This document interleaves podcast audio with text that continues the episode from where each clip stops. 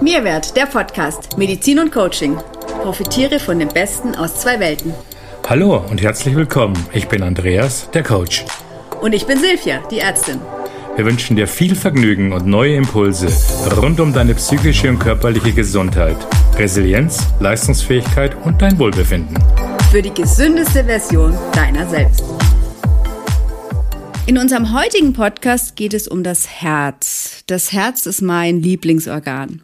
Es begleitet mich schon seit ich mich ähm, eigentlich dafür entschieden habe, Medizin zu studieren. Und ich habe vor meinem Studium schon mal ein soziales Jahr gemacht und da hat es mich prompt in die Herzchirurgie verschlagen. Und als ich dann das erste Mal so am offenen Thorax stand, dann war ich so fasziniert, dass ich von meinem Wunsch, Tiermedizin zu studieren, in die Humanmedizin gewechselt bin.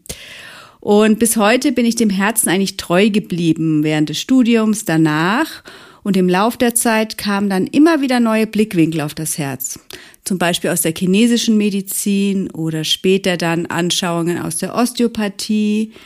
Das Herz es spielt auch eine große Rolle in der, aus der spirituellen Sicht bis hin zur Herzkohärenz, die heute sehr präsent ist, oder auch die Bestimmung der Herzratenvariabilität, die heute als Goldstandard für Gesundheit steht. Und egal wie man es dreht und wendet, zumindest für mich bleibt die Faszination Herz bestehen. Andi, was fällt dir ein, wenn du an das mhm. Herz denkst? Oh, jede Menge, weil ich natürlich deine Historie auch kenne.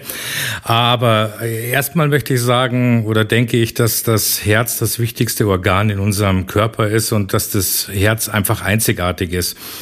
Und es ist so besonders, dass zum Beispiel es auch außerhalb des Körpers schlagen kann. Das ist bei der ersten Herztransplantation, ich glaube, Bernard war der Arzt, das weißt du besser, 1967, weiß ich wiederum, weil ich da geboren wurde, ähm, in eine Lösung gelegt und hat außerhalb des Körpers komplett äh, geschlagen. Darüber hinaus können wir auch die Aktivität des Herzens außerhalb des Körpers spüren.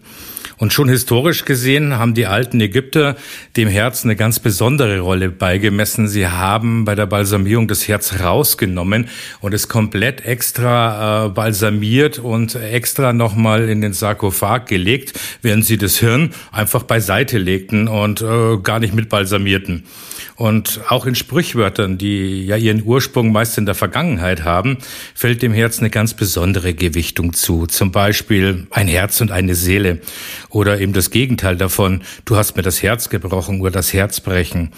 Aber auch das Umgangssprachliche, da fällt mir ein Stein vom Herzen, ähm, ist etwas, was ganz gut die Verknüpfung eigentlich von Herz und Psyche aufzeigt. Denn wenn jemand sprichwörtlich ein Stein vom Herzen fällt, dann ist er sehr erleichtert. Das Gefühl kennen wir alle. Die Redensart stammt aus dem 15. Jahrhundert und beschreibt einfach die Beklemmung, die man in unangenehmen Situationen in der kompletten Brustgegend verspürt und die aber dann verschwindet, genau dann, wenn sich das Problem oder das Thema auflösen. Und diese Beklemmung fühlt sich oftmals an wie ein schwerer Stein, der auf der Brust liegt. Psychischer Stress beispielsweise, Ärger am Arbeitsplatz, Stau, verstopfte U-Bahnen, einfach belastende Situationen in der Familie.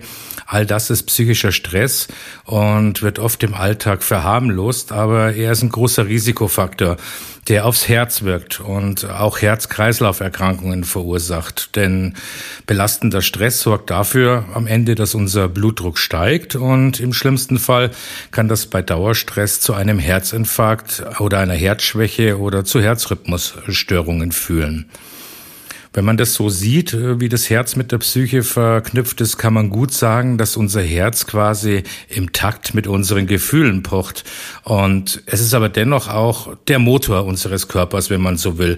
Das ist das, was mir jetzt einfällt. Aber fangen wir doch mal ganz von vorne an mit deinem Lieblingsorgan, das dir so am Herzen liegt, liebe Silvi. Ja, fangen wir von vorne an. Versuchen wir es mal zu definieren, was das Herz ist. Das Herz ist natürlich in jedem Fall die Pumpe unseres Körpers. Und es reagiert sehr sensibel auf Gefühle, Stress und Anstrengung, wie du schon gesagt hast. Also kein Organ reagiert so schnell und so sensibel. Und andererseits ist es natürlich auch unser Taktgeber, auch der Taktgeber des Lebens. Es ist mal schneller, mal langsamer, es kann auch stolpern, es kann dann mhm. auch wieder sehr rhythmisch sein. Also es ist sehr unterschiedlich. In der Akutmedizin sind wir ja darauf spezialisiert, im Akutfall Leben zu retten. Und da geht es natürlich immer um das Herz, das wir dann mit Hilfe hochmoderner Technik behandeln. Und das ist ja auch ein riesiger Segen für die Medizin. Denn die Zahl der kardiologischen Notfälle, die steigt ja doch weiterhin an. Und allen voran ist der Herzinfarkt. Doch ähm, interessant für uns ist heute vielleicht, was kommt vor dem Infarkt?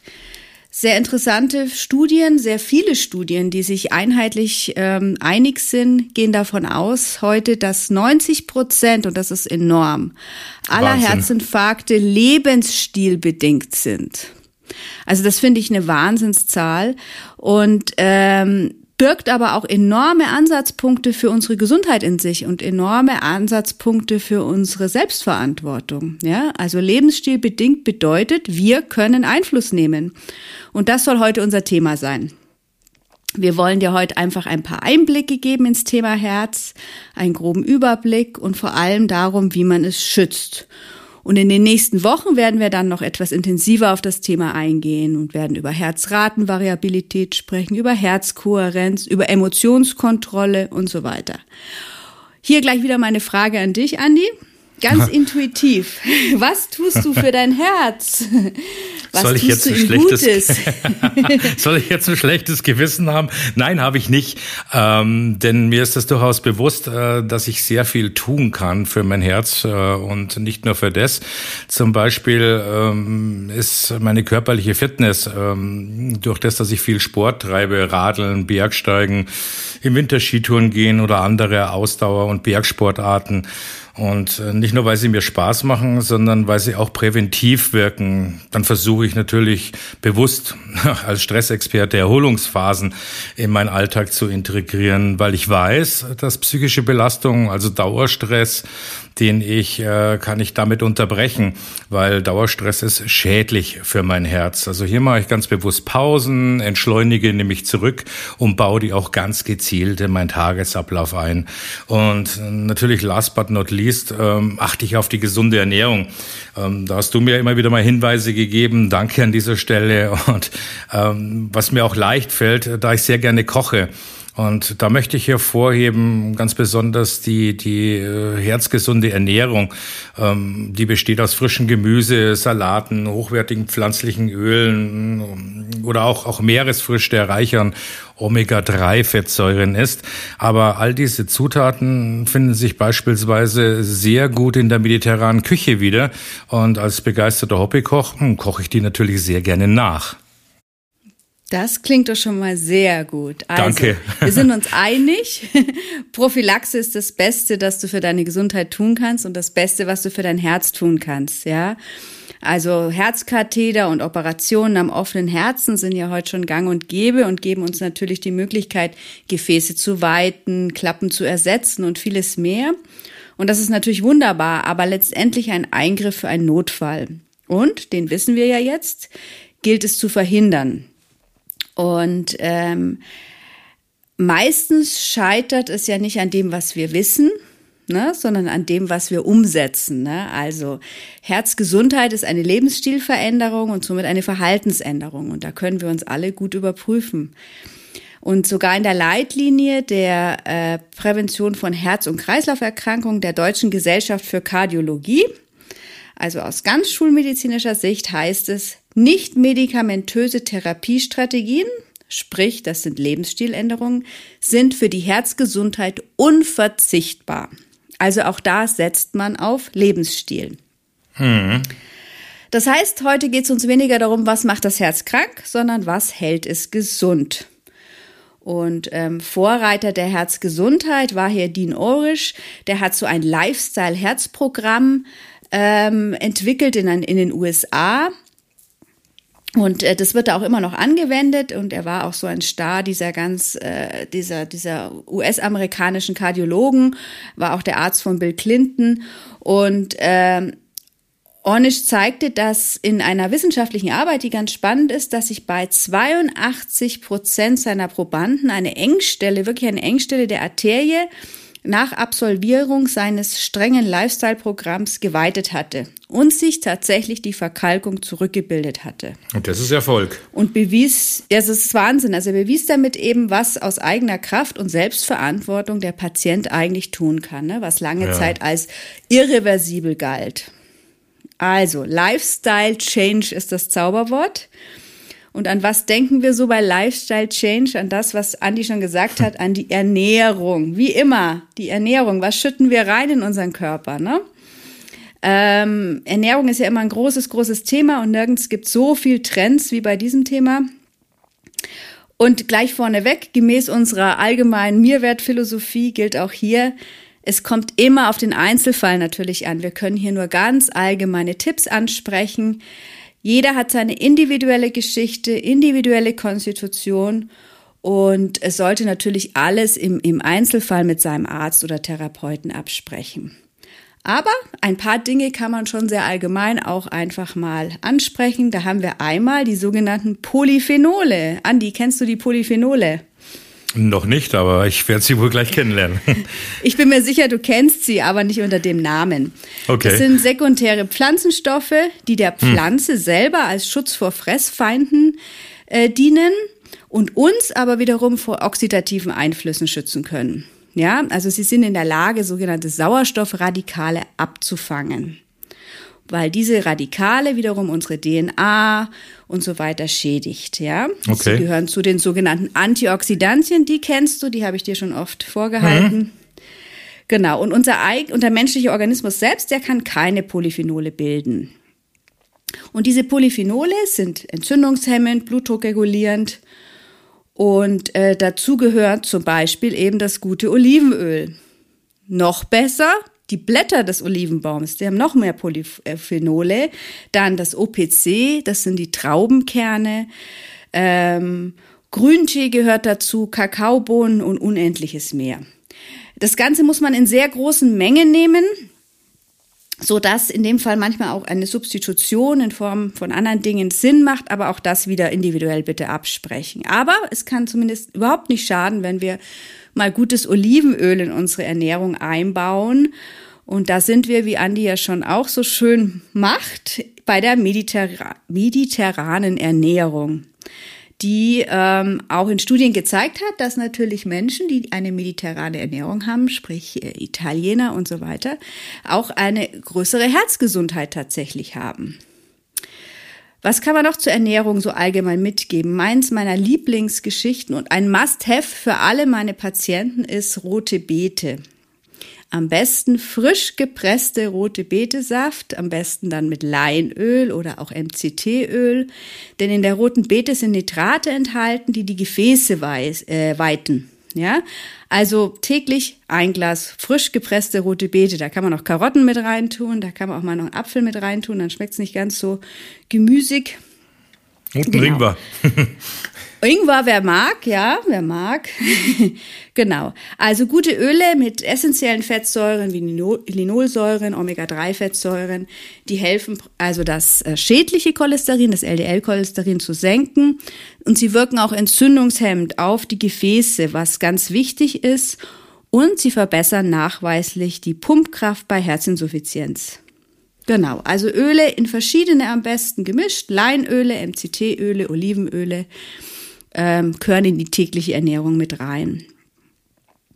Weil eben nicht nur das Cholesterin, so was immer so bekannt ist allgemein, sondern eben auch so Mikroentzündungen äh, im Körper und an den Gefäßen, die führen eben auch zu, zu Herzproblemen. Und diese Mikroentzündungen, da wären wir beim nächsten Problem, die werden gerne gefördert durch Bauchfett, ja. Also übergewichtige Personen, vor allem Personen mit Bauchfett, sind besonders prädestiniert für so unterschwellige Entzündungen.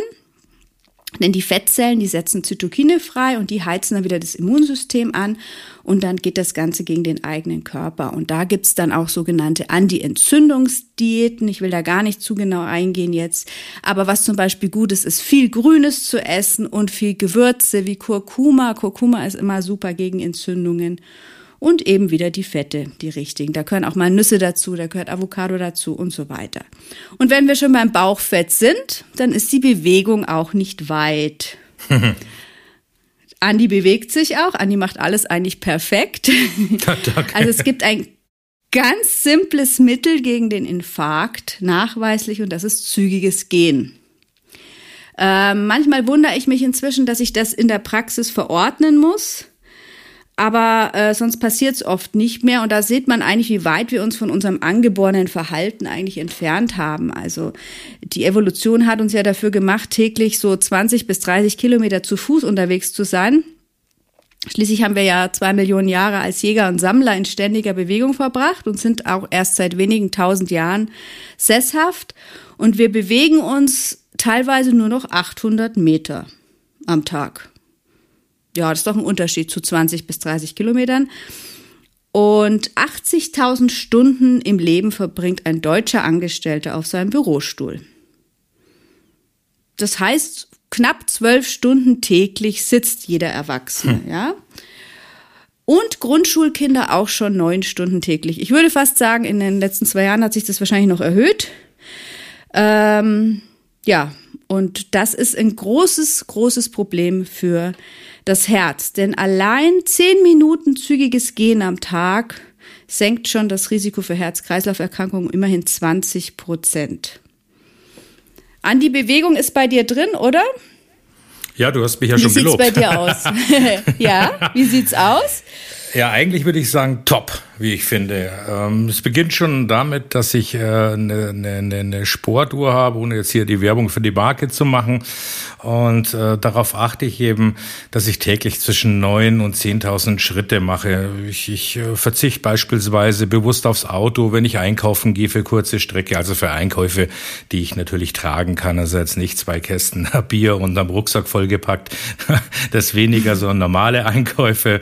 Fahre gern mit den Öffentlichen in meinem Büro, weil auch damit sammle ich Schritte. Wenn ich vor meinem Zuhause zur S-Bahn gehe, äh, dann da rumlaufe, bis ich in meinem Büro bin, etc. Da kommen einfach Schritte zusammen. Ich gehe sehr gerne Treppen äh, bis in den fünften Stock, äh, anstatt den Aufzug zu benutzen. Äh, okay, wenn ich alleine bin. Wenn man in Begleitung ist, dann stimmt man sich meistens ab und die Würfel fallen dann immer in der Regel zugunsten äh, des äh, Aufzugs. Am Abend bewege ich mich nochmal, weil mir das wahnsinnig wichtig ist. Und ich fahre gern mal mit Freunden oder auch alleine eine, Runde mit dem Rennrad oder mit dem Mountainbike. Am Wochenende gern wandern in den Bergen. Im Winter natürlich natürlich Skitouren und ab und an auch mit dem Stand-Up-Paddleboard mit dir ja gemeinsam. Das machen wir ja gerne, um ja. über unser Mehrwertprojekt hier zu sprechen und Ideen zu entwickeln oder auch um uns inspirieren zu lassen, weil man ja, wie wir in einem Podcast bei uns auch schon mal gehört haben, gerade mit, mit Bewegung ähm, sehr gut ins Denken kommt und parallel natürlich etwas für seine Herzgesundheit äh, macht. Also wenn ich so nachdenke, gar nicht mal so wenig Aktivitäten, äh, oder? Nee, also ich empfinde dich auch als sehr ähm, bewegungsfreudig, ja, doch, durchaus, ähm, würde ich jetzt auch zustimmen. Also wann immer ich ähm, dich anrufe, bist du oft gerade irgendwo in Bewegung, ja, doch. ja, das finde genau. ich super. Also, ähm, also ich persönlich kann sagen, auch ich liebe Bewegung und oft kommt es zu kurz, muss man ganz ehrlich sagen, wenn der Praxisalltag lang ist. Und ähm, aber wenn man sich bewegt oder wenn ich mich bewege, ich kann jetzt nur von mir sprechen, dann geht es mir auch deutlich besser. Ich merke das immer sofort, ja. Also heute Morgen habe ich ganz, ganz vorbildhaft mit einem Workout gestartet und das Ganze auch noch draußen. Hey. Und äh, danach ging es mir richtig gut, ja. Und habe ich mir gedacht, warum machst du das eigentlich nicht jeden Tag? Und da waren wir wieder beim Lifestyle, ne? Also ansonsten, ich bin auch ein großer Fan vom Treppensteigen. Dann habe ich zum Glück einen Hund, der mich dann immer wieder äh, ein bisschen bewegt. Ähm, ich tanze auch gern zwischendurch. Ich mache gern Hula Hoop.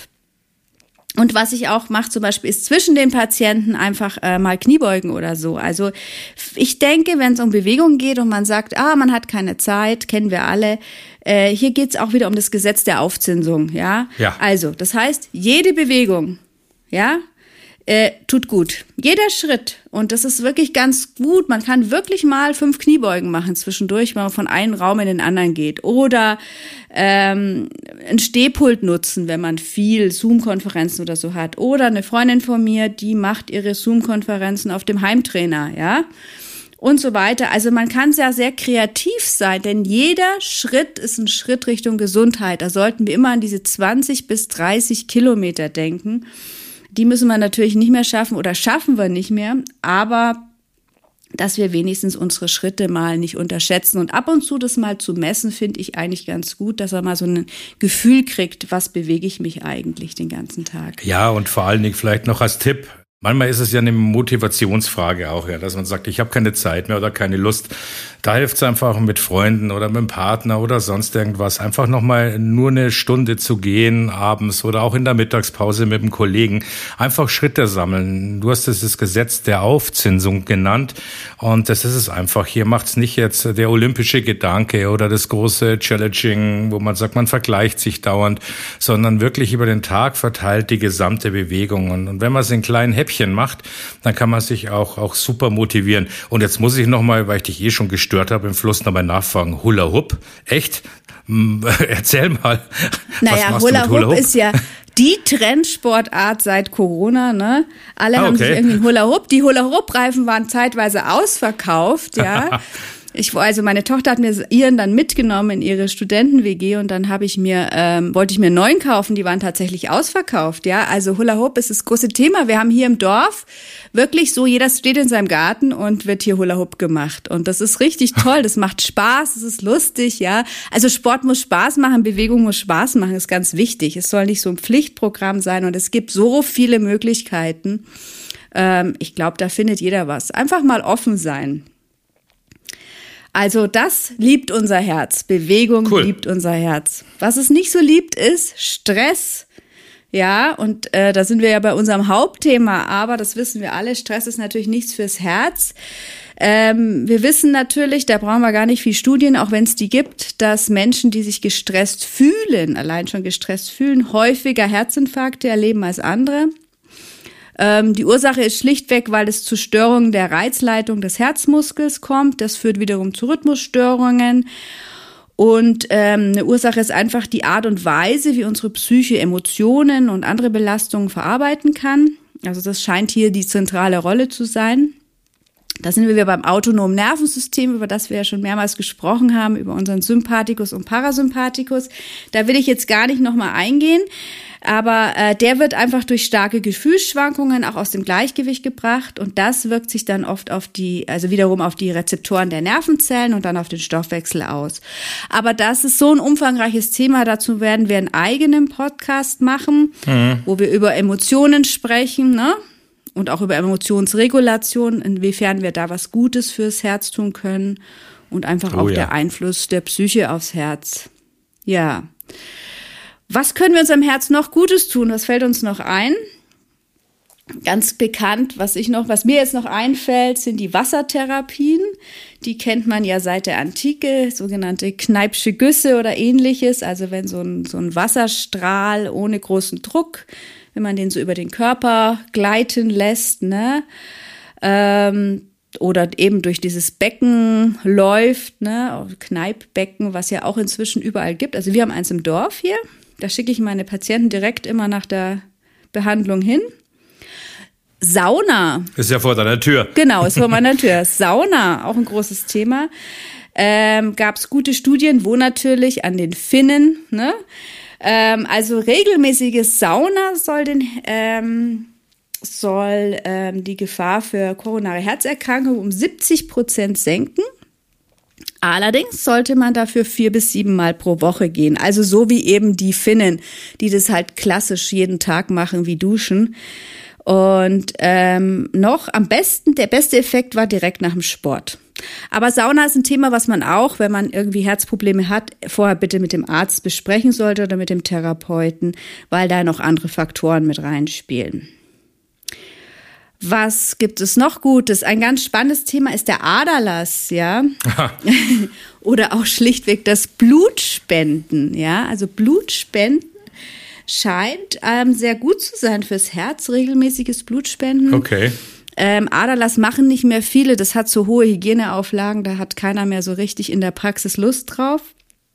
Aber dadurch wird eben die, die ähm, Neubildung roter Blutkörperchen angeregt und äh, die neuen sind dann ein bisschen flexibler und kommen auch in die winzigsten Kapillaren und dadurch wird die Durchblutung offensichtlich verbessert und der Blutdruck sinkt. Fand ich ganz spannende Studie mal. Also ist jetzt auch nicht das, was ich täglich in der Praxis anwende, aber Blutspenden kann man sich ja mal überlegen zu gehen. Ja, ist genau. auch fürs Soziale ganz gut, ne? Was Gutes tun. Genau. genau. Ja, dann, was das Herz neben Bewegung und all diesen Dingen noch mag, ist natürlich Ausruhen und zwar richtiges Ausruhen. Ja, also hier geht's wieder um die Entspannung. Da gab's ja auch schon einen schönen Podcast von uns.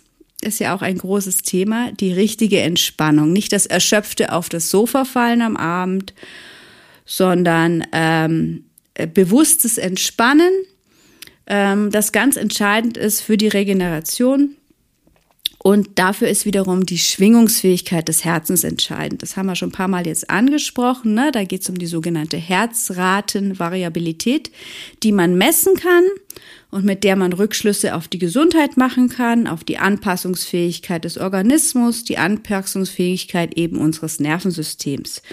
Also je schwingungsfähiger unser Nervensystem ist, desto äh, gesünder gilt man. Ne? Das ist so ein Maß für Gesundheit, weil es ist ja sehr schwer, Gesundheit zu definieren. Krankheit ist ein bisschen einfacher zu definieren. Aber das ist auch, glaube ich, einen eigenen Podcast wert.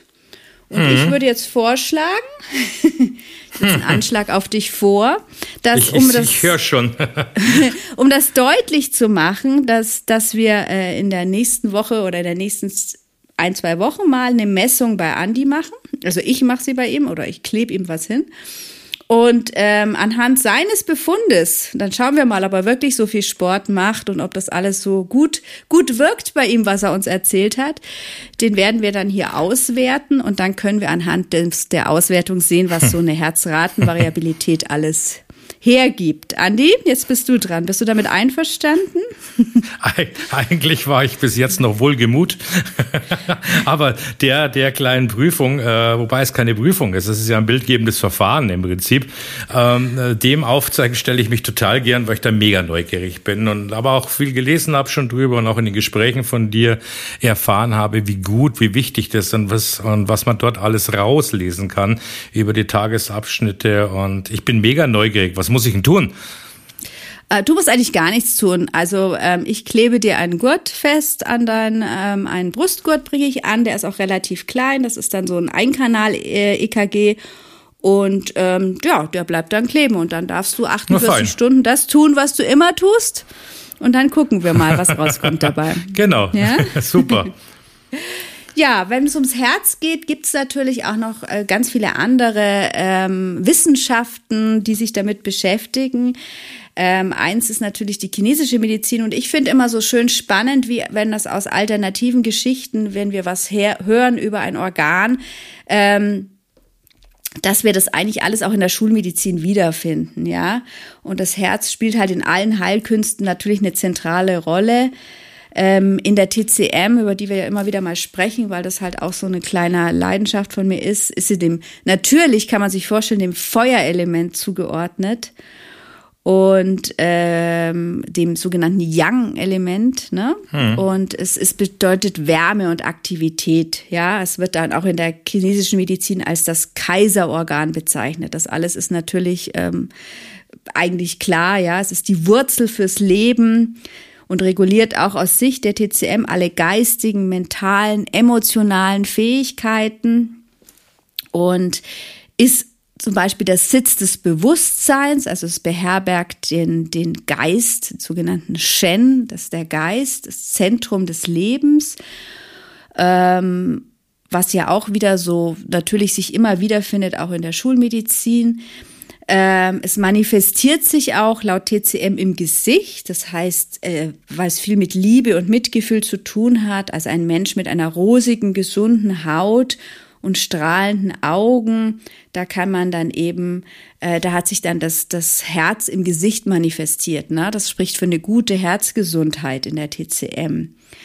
Das Herz öffnet sich auch in der Zunge, also die Art, wie teile ich mich mit, wie spreche ich, wie lache ich, das alles ist dem Herz zugeordnet. Genauso auch zum Beispiel, wenn ich Kommunikationsprobleme habe oder wenn ich so unpassendes Lachen, Hysterie, schnelles Sprechen, Sprachstörungen haben laut äh, chinesischer Medizin viel mit einer Störung im Funktionskreis Herzen zu tun. Hm.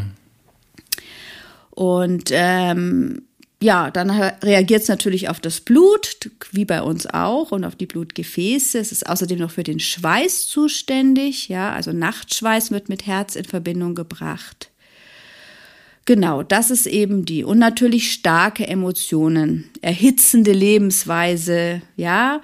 Und da kommen dann auch wieder die erhitzenden Lebensmittel rein äh, wo man gucken muss. Und es ist das typische, die typische Stadium der Pubertät. Ne? Also wenn man in der Pubertät ist, ist man auch gleichzeitig in vor allem dieses Herzelement äh, sehr aktiv. Ja, kann man sich ja vorstellen. Ne? Wut, Ärger gehört als Emotion dazu. Die erste auch, Liebe. genau, wollte ich gerade sagen. Auch der Liebeskummer und sowas natürlich. Genau, ja. alle Höhen und Tiefen, die beginnen. Genau, also wir finden praktisch da auch alles wieder. Und ähm, wenn wir, also aus kinetischer Sicht Probleme mit dem Herzen haben, sollten wir einfach auf zu viel Heißes und Scharfes äh, verzichten, also auch so scharfe Gewürze und so weiter. Alkohol, Rauchen, ne? Finden wir auch wieder.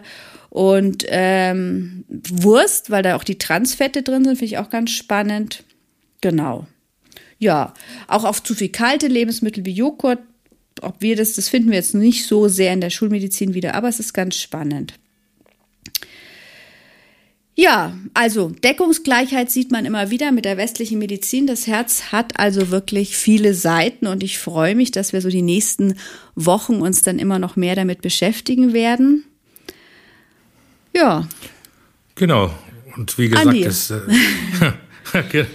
das Schlusswort Jetzt habe ich viel mir. geredet. Ich habe viel geredet. Jetzt äh, bin ich mal still. Ja, aber das war auch mega interessant, denke ich mal, für unsere ZuhörerInnen. Und ähm, das Podcast äh, oder das Herz ist einfach viele Podcasts wert, kann man sagen. Und, und, und danke an der Stelle für dein unglaubliches Wissen, das du hast, weil du hast auch die chinesische Medizin mit reingebracht, äh, deine klassische äh, medizinische Ausbildung in der Herzchirurgie etc. Und, und all das kommt uns natürlich in unserem Ansatz des gemeinsamen Arbeitens von Arzt und Coach im, im Stress, im Bereich unter Belastungen sehr zugute. Und gerade das Herz spielt hier eine zentrale Rolle. Und es gibt noch so viel Wunderbares über dieses Organ zu sagen. Und äh, wir hoffen einfach, dass wir euch heute mit dieser kleinen Einführung einfach mehr Lust aufs Herz gemacht haben.